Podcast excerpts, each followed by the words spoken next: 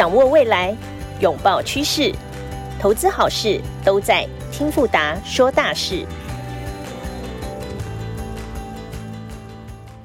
各位听众朋友，大家好，欢迎来到这一集的听富达说大事。那在过去几集当中呢，其实我们啊分别跟听众朋友分享了富达的看到的一个大趋势哦，那包括。说啊，未来的都市化、健康与共荣、永续生活，那以及这一集即将跟大家分享的新经济秩序哦。那到底新经济秩序是什么呢？我个人认为，其实新经济秩序其实就是在整合在所有趋势底下的一个新的一个商业模式哦。那在区域跟在或者是在国家间的一个新的经济结构。或者是一个新的一个价值链哦，很荣幸呢。那在这一集当中呢，我们邀请到了前特力集团执行长童志祥童执行长来这一集跟大家分享整个新经济秩序上面所衍生出来的一个趋势哦。那简单介绍一下童执行长哦，童执行长其实在啊担任 IBM 大中华区各事业部总经理，那也是台湾 IBM 第一位女性总经理。那同时间呢，她也担任过特力执行长长达将近十一年的时间哦。那在这十一年的时间当中，也带领这个组织的转型，以创新跟整合的策略，那推动去特例在全球整合跟消费者为中心这样的一个服务的文化。而在二零零二零年初呢，Sophia 卸下这个执行长的身份，那同时间也创立了女董学院哦，那希望去培养更多的一个女性的一个专业领导人。那首先我们在这边先欢迎 Sophia。嗨，凯，各位朋友，大家好，我是 Sophia 童童子祥，谢谢凯的介绍，我觉得介绍的非常完整啊。那今天很高兴，也很荣幸参加听富达说大事新经济秩序的 Podcast，有机会分享一些针对女性领导力的看法。谢谢。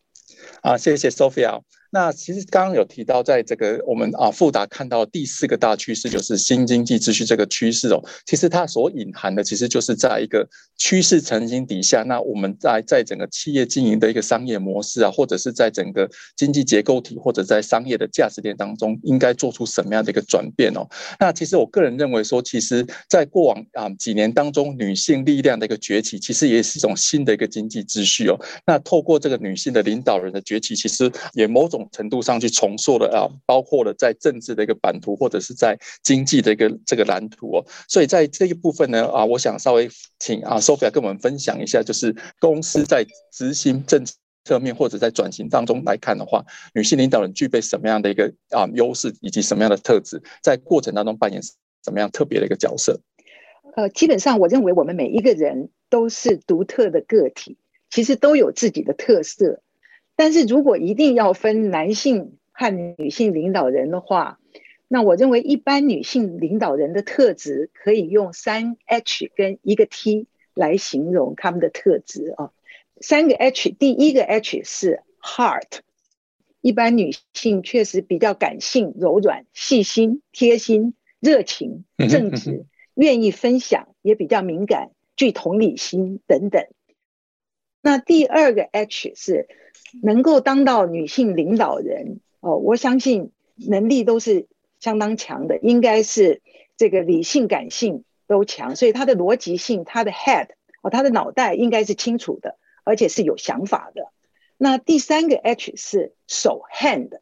哦，一般的女性领导人非常愿意卷起袖子来做事，也希望和大家融合在一起，和他们的团队能够。开放自由的沟通，哦，所以这是三个 H。那最后一个 T 谈的是 tenacity 韧性。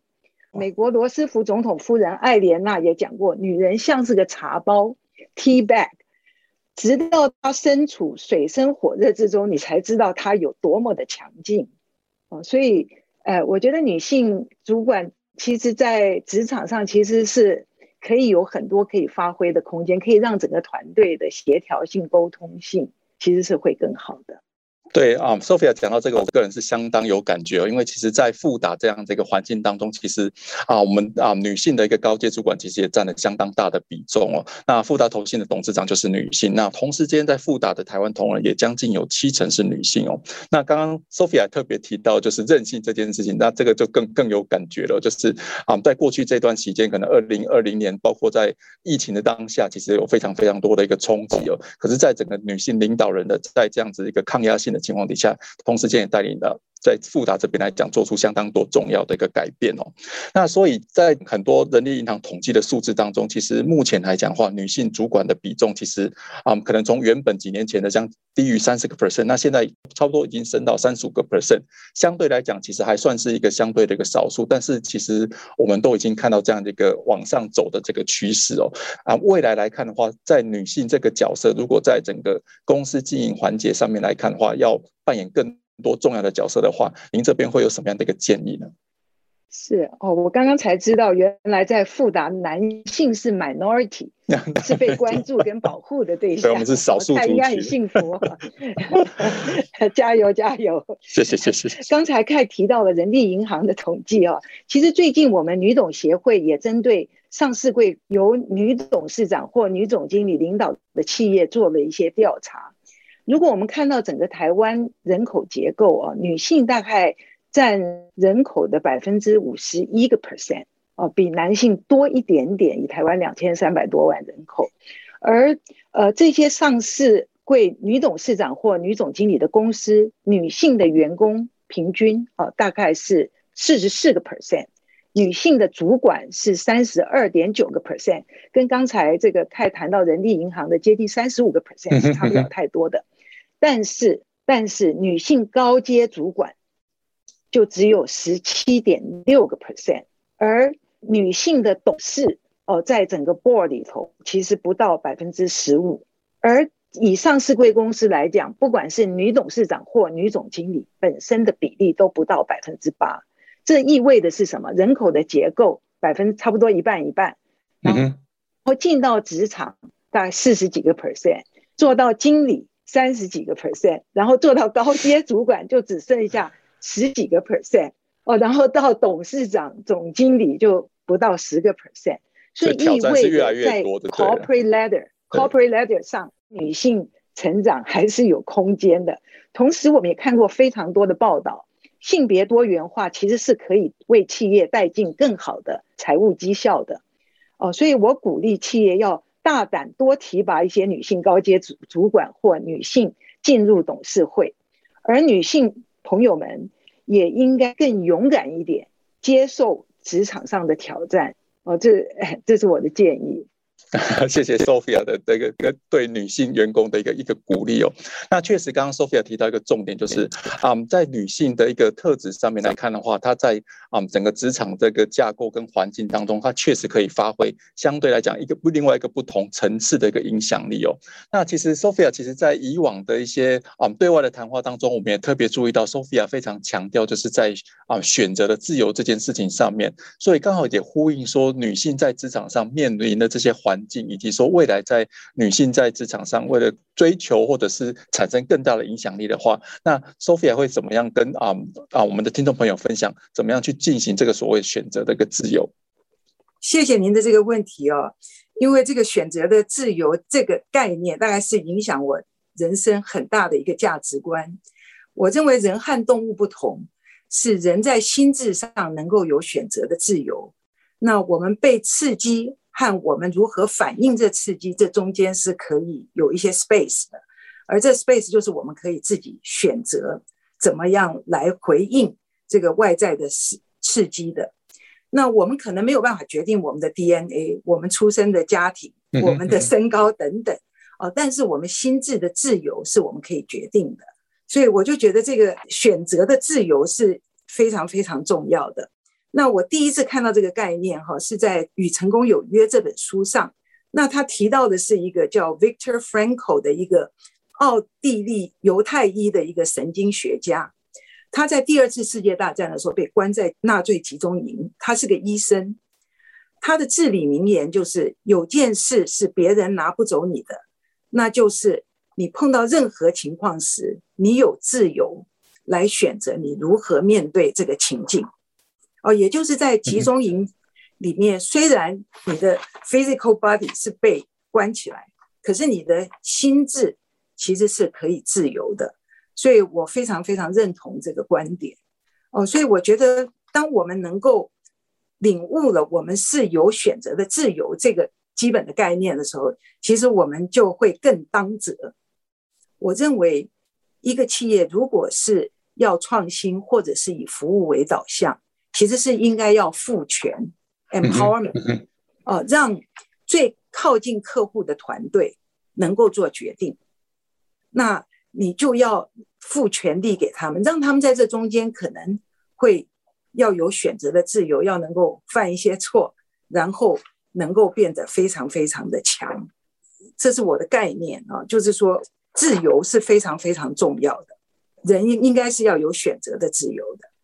对，非常感谢 Sophia 这边的一个分享哦。那我想，其实，在面临到现阶段这么多变的一个环境上面，尤其是这么多变的一个趋势上面来看的话，那有这样的一个观念，包括说选择的自由以及赋权这样的观念，对一个领导人来讲是非常重要。尤其是当一个领导人必须领导这个企业去应应这个啊潮流上面的趋势的改变，去掌握这个趋势，或者是顺应这个新的一个经济秩序的时候，其实这部分是显得格外的重要。所以，下一步我们可以请 Sophia 再多个我们分享一些，就是您在担任 IBM 的一个啊高阶主管的过程当中，以及在担任特例执行长的过程当中，你是分别怎么样观察到这个趋势上面的改变，以及用什么样的方式跟态度去引导这个啊企业的转型，去不管是顺应这个新的经济趋势也好，或者是带领这个新的经济趋势也好，不知道说 Sophia 这边是当时是怎么样去完成这样子非常难得的可可贵的过程。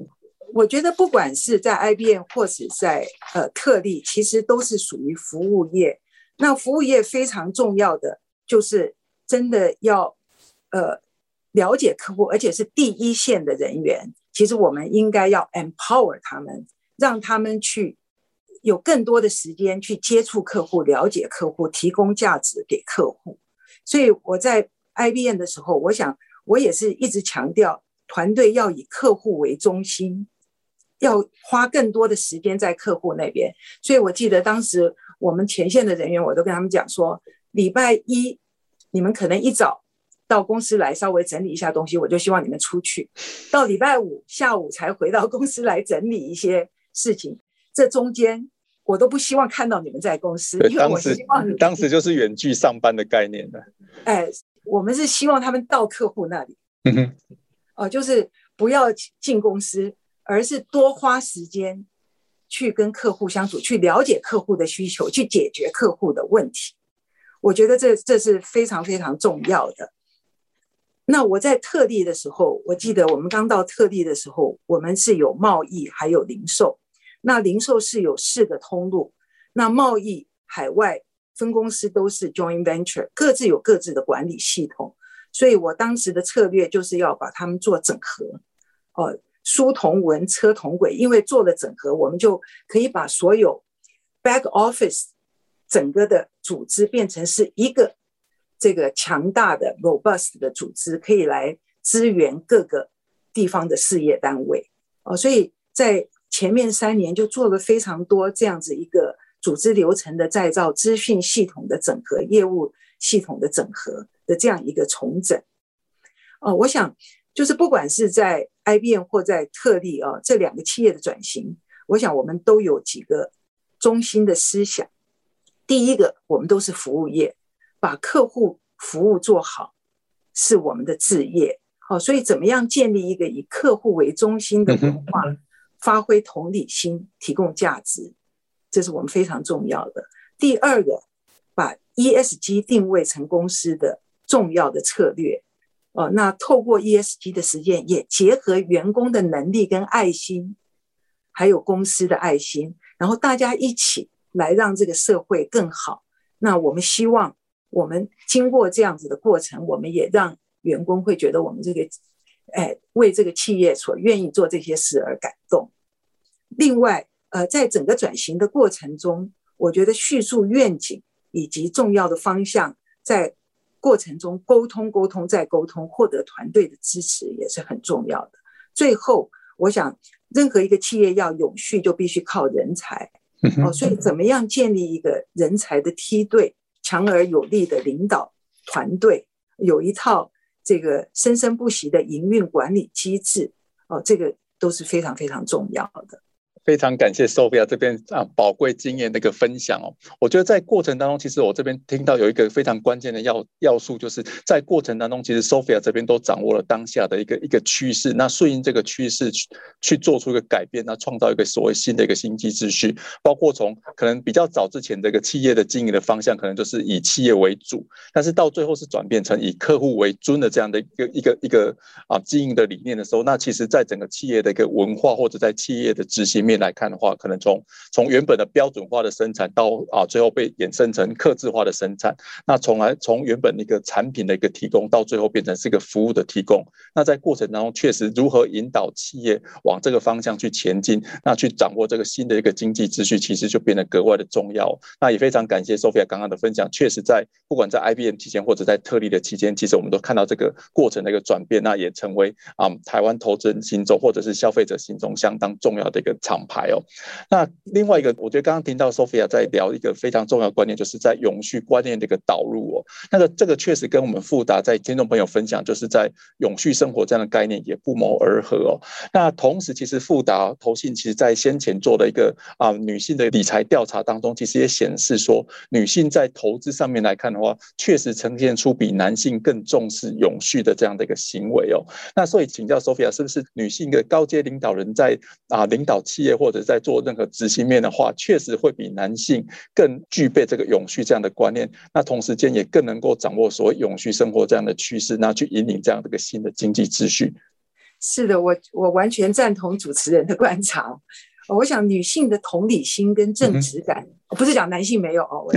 我想就不会是这个意思。对对，相对相对的，哎，相对她的同理心跟正直感，加上天然的母性，希望下一代更好。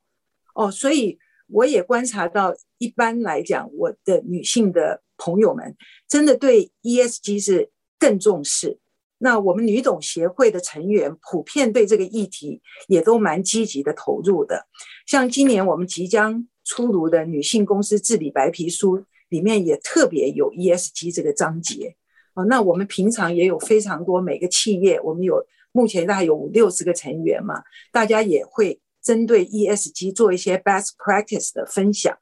那甚至我们今年第一年在推女董学院哦，女董学院的成员里面哦，也都在他们的企业里面也都在推动整个这个 ESG。那另外呃，我们也非常着重这个企业社会责任，呃，因为 IBM 是科技嘛，所以那时候我们就想说偏乡儿童的资讯教育。作为一个企业，我们可以做一些什么样的，提供什么样的价值哦？所以，我们每年我们都会选择一些偏乡的学校，然后把我们的公司的讲师们带去，等于是去帮助小孩接触资讯，然后带他们做一些资讯的游戏，让他们接触电脑，让他们亲近电脑。那这这这是我觉得把我们公司的能力跟我们看到一些社会。比较缺乏资源的团体能够结合在一起。另外，在 CSR、ESG 上面啊，我想永续成长也是呃特力集团在企业社会责任上追求的愿景。那呼应着整个创办人李立秋跟何汤雄他们这个以爱为始、以家为本的创业理念啊，在永续治理、环境、社会关怀上面都琢磨很多哦，所以我们。以贸易为例，我们在二零一七年其实就呃是全球最大零售商沃尔玛哦，他当时宣布了一个叫 Giga Town 的 project，那我们就被他们选为全球的 pilot，呃，要怎么样跟我们以及我们所带领的这些供应商一起来节能审判？他们 declare 到二零三零年，他们要减少十亿吨的碳排放量。希望能够对整个地球的永续这个能够做得更好，那我们是其中一个非常非常重要的一份子。那我们每年有一天是特例自工日哦，我们希望我们每年找几十个 project，都是来帮助一些弱势的家庭重建他们的家园，因为这是我们擅长的事，居家家里面的大小事都是特例的事，所以我们怎么去？帮助一些弱势的家庭重建他们的家园，哦，那我们也帮助一些独居的老人去重新修缮他们居住的环境。那我觉得这个都是非常非常重要的。